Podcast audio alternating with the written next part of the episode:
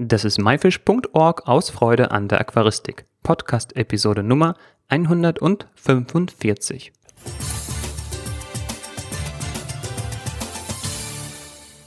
Hi, mein Name ist Joris Utjaevs und danke fürs Einschalten. Was haben Pflanzen und Menschen gemeinsam? Diese Frage und viele Grundlagen zum Thema Dünger klären wir heute mit unserem Gast. Er ist Diplombiologe bei der Firma Dennerle, Christian Hommerichhausen.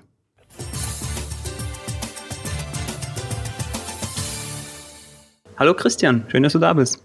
Ja, hallo Juri. Christian, das Thema heute ist Dünger und ähm, ja, warum überhaupt düngen?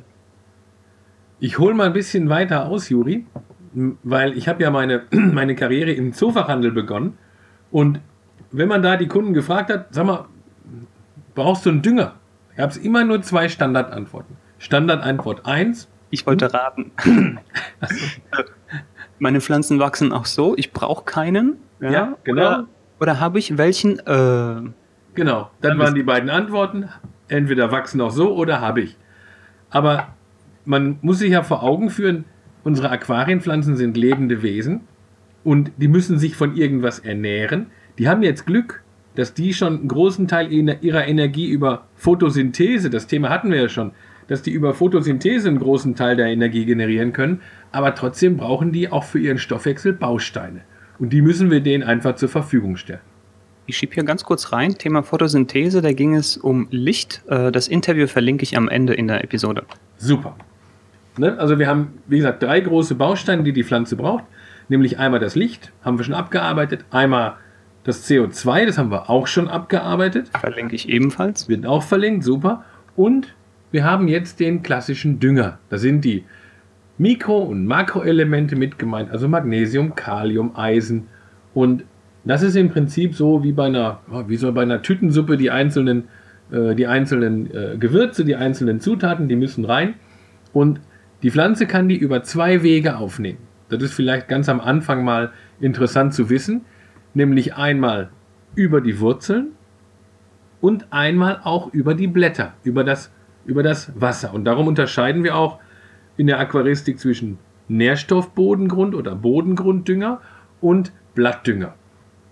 Wenn wir uns mal unsere Aquarienpflanzen so vor Augen führen, welche wir da haben, da fällt uns beim Thema Bodengrunddünger als erstes mal die große Gruppe der Schwertpflanzen, der Echinodoren ein und die große Gruppe der Kryptokorinen. Und also alle mit starken Wurzeln. Alle mit starken Wurzeln. Ja, genau, alle mit starken Wurzeln. Ist ja logisch, die, die, die, haben das, die haben das Rüstzeug dafür, das Werkzeug.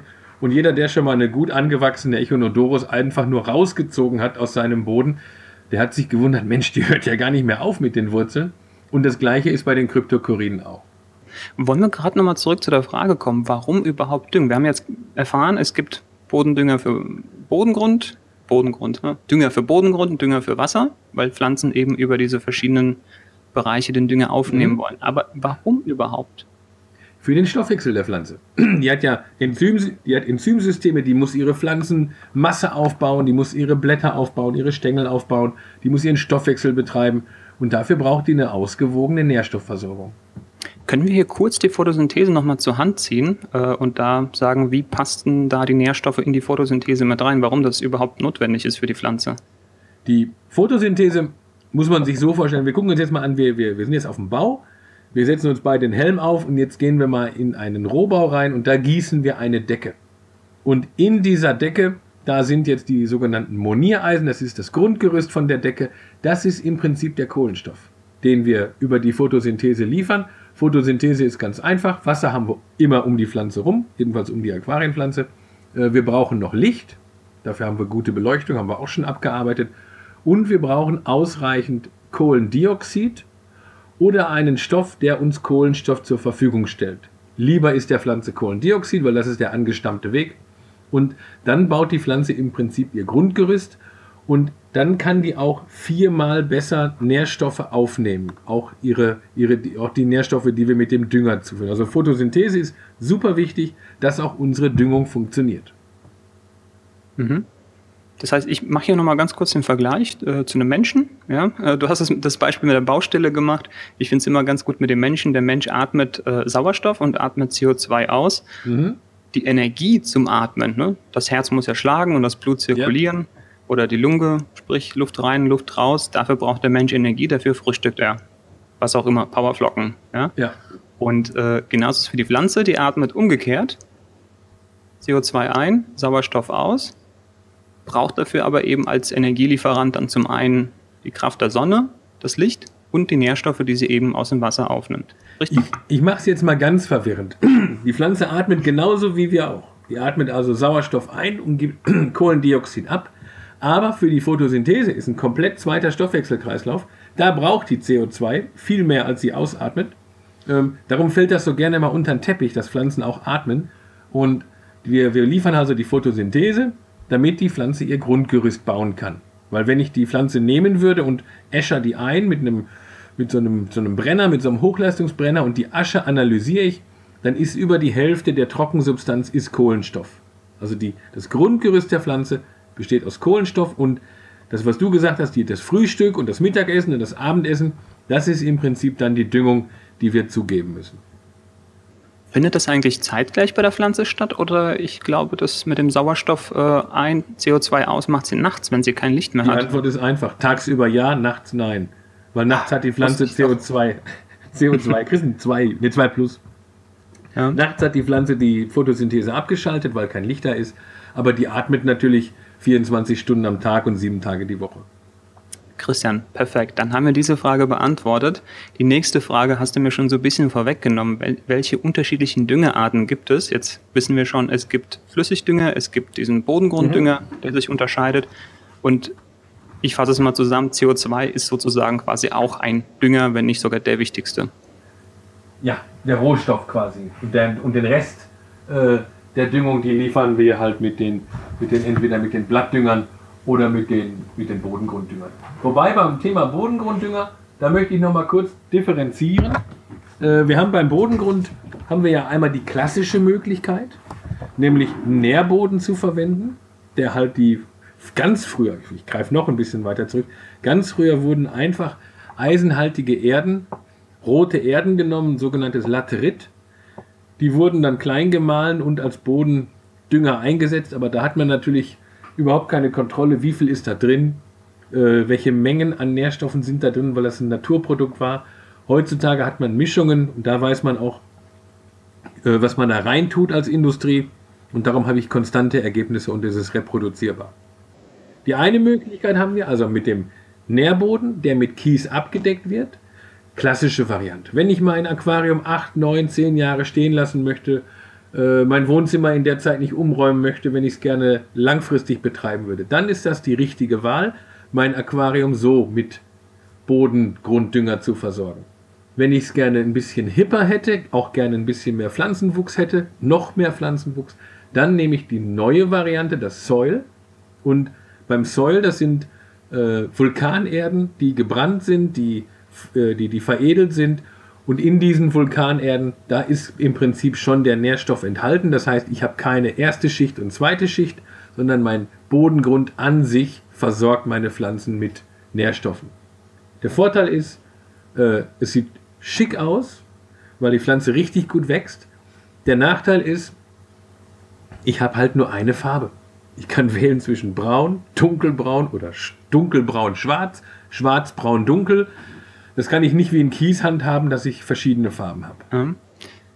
Ich schalte mich hier nochmal dazwischen quasi jetzt mal ein, weil wir haben äh, noch ein Bodengrundinterview vor mit dir. Mhm. Stimmt. Das heißt, wir greifen jetzt nicht zu viel vor, was das Thema Bodengrund... Aber erklären muss man es. Genau, kurz. Ja. ja, das passt hier jetzt in den Dünger rein. Wir machen hier mal einen Cut. Ja, und lieber Zuhörer, wenn du mehr über Bodengrund und auch über Soll wissen willst und ja, welcher der richtige für dich ist, dann gibt es äh, demnächst eine weitere Episode mit dem Christian, wo es ums Thema Bodengrund geht. Äh, wir machen jetzt weiter und zwar in der heutigen Zeit, da hole ich dich jetzt mal zurück ähm, aus diesen ganzen Zeitsprüngen und zwar Düngemethoden. Da gibt es auch unterschiedliche Düngemethoden. Früher hat man, weiß ich nicht, gar nicht gedüngt, einmal die Woche, einmal im Monat, so immer nur nach dem Wasserwechsel. Äh, ich glaube, die, die ganz hip sind und Soll verwenden, die düngen täglich oder mehrmals täglich. Christian, klär uns mal auf, was für Methoden gibt es da? Wir fangen mal mit dem an, was im Prinzip der ganz normale Aquarianer braucht. der kauft sich einen Dünger, den er einmal die Woche dazu gibt. Und die Dünger sind ein bisschen gelatiert, das heißt, da sind, die Nährstoffe sind ummantelt, dass die langsam freigegeben werden. Und wenn man mit seinem Aquarium alles richtig machen möchte, dann empfehlen wir einen äh, Wasserwechsel einmal pro Woche. Das hängt vom Fischbesatz ab, wie viel man da wechselt, ob man 10, 20 oder 30 Prozent wechselt. Aber dann ist es ideal, nach dem Wasserwechsel einmal die Woche zu düngen. Man kann natürlich auch hergehen und nimmt diesen einmal pro Woche anzuwendenden Dünger und rechnet den auf die einzelnen Tage um und gibt dann jeden Tag eine kleine Menge dazu. Das geht auch. Das ist so die, die, die Einsteiger-Variante. Wirklich, man hat ja am Anfang mit der Aquaristik viel zu tun, viel zu verstehen und äh, damit man sich nicht auch noch mit einem komplexen Düngesystem beschäftigt, dann kann man diesen ganz normalen einmal die Woche Dünger verwenden. Genau, zu den Düngesystemen kommen wir aber noch. Mhm. Ähm, ich möchte hier nochmal kurz festhalten. Entweder wöchentlich nach dem Wasserwechsel oder einfach durch sieben geteilt täglich. Genau. Was ist der Unterschied oder wo liegt der Vorteil vielleicht von dem täglichen? Der Vorteil ist, dass wenn ich einmal die Woche dünge, dann habe ich am Anfang der Düngezeit vielleicht einen Nährstoffüberschuss und am Ende der Woche habe ich vielleicht eine Nährstoffunterversorgung. Und sowohl zu viel Dünger als auch zu wenig Dünger ist nicht gut für meine Pflanze und alles, was nicht gut für meine Pflanze ist, ist gut für meine Alge. Also wenn ich ganz genau immer schön auf dem Tagesbedarf dünge, dann ist es für die Pflanze und fürs ganze System Aquarium das Beste. Ich vergleiche das gerne auch mal mit uns Menschen. Ja, wenn wir uns nur einmal am Tag ernähren, dann sind wir richtig vollgefressen und dann haben wir wieder Hunger. Wenn wir aber dreimal am Tag essen, geht es uns gut. Ja, kann man so sehen. Christian, kommen wir jetzt zu den unterschiedlichen Düngesystemen, Methoden. Ähm, die einfache Variante jetzt mit diesem einen Komponentendünger, äh, der wird wahrscheinlich Volldünger genannt. Den hast du wahrscheinlich gemeint? Die heißen unterschiedlich. Wir, wir, wir wollen uns ja nicht so, ein, so sehr auf die Marken spezialisieren in diesem Interview, aber das ist ein, äh, man nennt die meistens Volldünger, genau. Ja, was für andere Möglichkeiten hat man auch noch? Ne? Das heißt, das ist jetzt eine einfache Variante, so mit einem Dünger. Ähm, was für andere Methoden, Systemen gibt es da noch? Das ist die einfache Variante, genau. Ähm, dann haben wir noch die, das sogenannte Systemset oder das Systemdüngen. Und da gibt es eine Variante schon, glaube, über 35 Jahre. Äh, da wird im Prinzip einmal im Monat, alle 30 Tage, wird ein Dünger dazugegeben. Dann wird alle 10 Tage äh, ein Eisendünger dazugegeben und alle 7 Tage ein Spurenelemente-Dünger, die sich immer ein bisschen abwechseln auch gut gelatiert sind. Das ist ein Klassiker, der sich, da schon unsere Eltern mit die Aquarien gedüngt und werden sehr wahrscheinlich auch noch unsere Kinder die Aquarien düngen. Ja, ich glaube, das System ist aber auch sehr speziell. Ähm, das gibt es so, glaube ich, nur von einer Firma, ne? zufällig. Gibt es nur von einer Firma, genau, aber das ist halt eine, eine sehr verbreitete Firma. Ähm, ein Vorteil bei diesem System ist, dass bei dem, sowohl bei dem Dünger als auch bei den Spurenelementen, da gibt es ein anderes Produkt, was per Osmose und per semipermeabler Membran die Flüssigkeit über 24 Stunden ins Aquarium tropft. Also wer diese ständige, gleichbleibende Düngung haben möchte, äh, das ist das, was im Moment am besten auf den Punkt kommt. Ja, also das war ein bisschen was zur vorherigen Frage mit den Düngerintervallen. Das heißt nicht mehr einmal am Tag, sondern kontinuierlich mehrmals am Tag sogar. 24 ne? Stunden am Tag wird da reingetropft. Ähm, einziger Nachteil ist, dass es nur für Aquarien bis 300 Liter funktioniert aber die sind ja auch schon ziemlich groß. Ja, und ich löse es mal an dieser Stelle mal auf. Das eine ist der Dosator, den gibt es von deinem Arbeitgeber, von der Firma Denele. Und äh, das andere ist ebenfalls das Denele Düngesystem. Genau. Und damit wir hier an dieser Stelle auch dann neutral bleiben, ähm, grundsätzlich dieses Eisen- oder Volldünger ne, gibt es von verschiedenen Herstellern. Auf jeden Fall. Da kann, man, kann sich jeder dafür entscheiden, für was er möchte. Was für andere Systeme gibt es da noch? Ne? Volldünger. Wir haben dieses Dreifachsystem von Dennerle. Genau. Was gibt es noch für Systeme? Das sind im Prinzip jetzt für die Einsteiger und für die engagierten Hobbyisten zwei Systeme. Ähm, dann gibt es noch die Düngesysteme für die Aquarianer, die so richtig hochleistungsmäßig unterwegs sind, die mit über einem halben Watt Beleuchtung pro Liter die Aquascaper. Ja, Aquascaper oder Naturaquarienbetreiber weil Aquascaping kann ich auch mit wenig Licht. Also ich rede jetzt aber von Leuten, die richtig Pflanzenwachstum haben wollen. Die, die wollen, dass müssen, müssen auch nicht Aquascaper sein, ne? So Holland-Aquarien mit einfach viel Pflanzen. Die wollen, dass es kocht und brodelt, dass die Pflanzen assimilieren, da steigen die Sauerstoffbläschen auf. Und da brauchen wir zum Teil Düngersysteme, die, äh, die übermessend funktionieren. Das heißt, ich muss wissen, was fehlt gerade ganz genau. Da reden wir über Mikro- und Makronährstoffe. Makronährstoffe zum Beispiel Phosphor oder Stickstoff, die ja in den klassischen Aquariendüngern gar nicht drin sind. Aber wenn ich so ein Aquarium habe und mit Starklicht arbeite und mit richtig viel Stoffwechsel, dann kann es mir auch vorkommen, dass selbst meine Fische, die da sind, dass die Reste vom Fischfutter, die da sind, nicht mehr genug Phosphor und Stickstoff liefern. Und dann muss ich diese Elemente auch nachdüngen. Und ähm, das kann man ja mal, wir können es ja mal als Tipp geben, da gibt es einen sehr, sehr guten Nährstoffrechner auf der, auf der Flowgrow-Seite, ähm, wo man sich in dem Bedarfsfall, wenn man sowas anwenden möchte, mal gut informieren kann. Ja. Ähm, dieser Dünger wird aber auch NPK-Dünger genannt, Nitrat, Phosphat. Und Kalium, genau. NPK. Und Kalium, genau. Wobei die gibt es entweder gemeinsam als eine Mischung oder auch als Einzelkomponente Stickstoff, Phosphor, Kalium äh, im Prinzip ganz alleine. Genau, und da ist der Unterschied, glaube ich, dass alles in einem ist wiederum etwas einfacher und gibt es nochmal getrennt. Nitrat, Phosphat, Kalium, da kann man wirklich jede Komponente einzeln steuern. Genau, da wird gemessen, da wird geguckt, da wird gerechnet. Ähm, das hängt von der Tageslichtbeleuchtung, äh, von der Beleuchtungsdauer ab und von der Intensität. Das ist sicherlich nichts für den, der sagt, ich hätte einfach nur gerne ein schönes Aquarium und möchte mich daran freuen, sondern das ist für den, für den der Weg schon das Ziel ist. Christian, lass uns das Ganze jetzt nochmal so wirklich zusammenfassen, weil wir haben jetzt die verschiedenen Systeme und Intervalle kennengelernt. Wie findet unser Zuhörer heraus, welcher Dünger für ihn der richtige ist? So, hier müssen wir einen Schnitt machen. Die Interviews mit Christian sind immer so gut, dass wir immer das Zeitlimit überschreiten. Und damit nichts und wirklich nichts von dem wertvollen Wissen verloren geht, haben wir uns dazu entschieden, diese Episode nicht zu kürzen, sondern in zwei Teile zu teilen. Und ja, was soll ich sagen? Mit einem richtigen Cliffhanger haben wir in guter oder schlechter Netflix-Manier den Schnitt gesetzt und machen an dieser Stelle nächste Woche weiter. Die bisher genannten Links und Bilder findest du aber schon heute in den Show Notes. Gehe dazu auf www.my-fish.org-episode 145.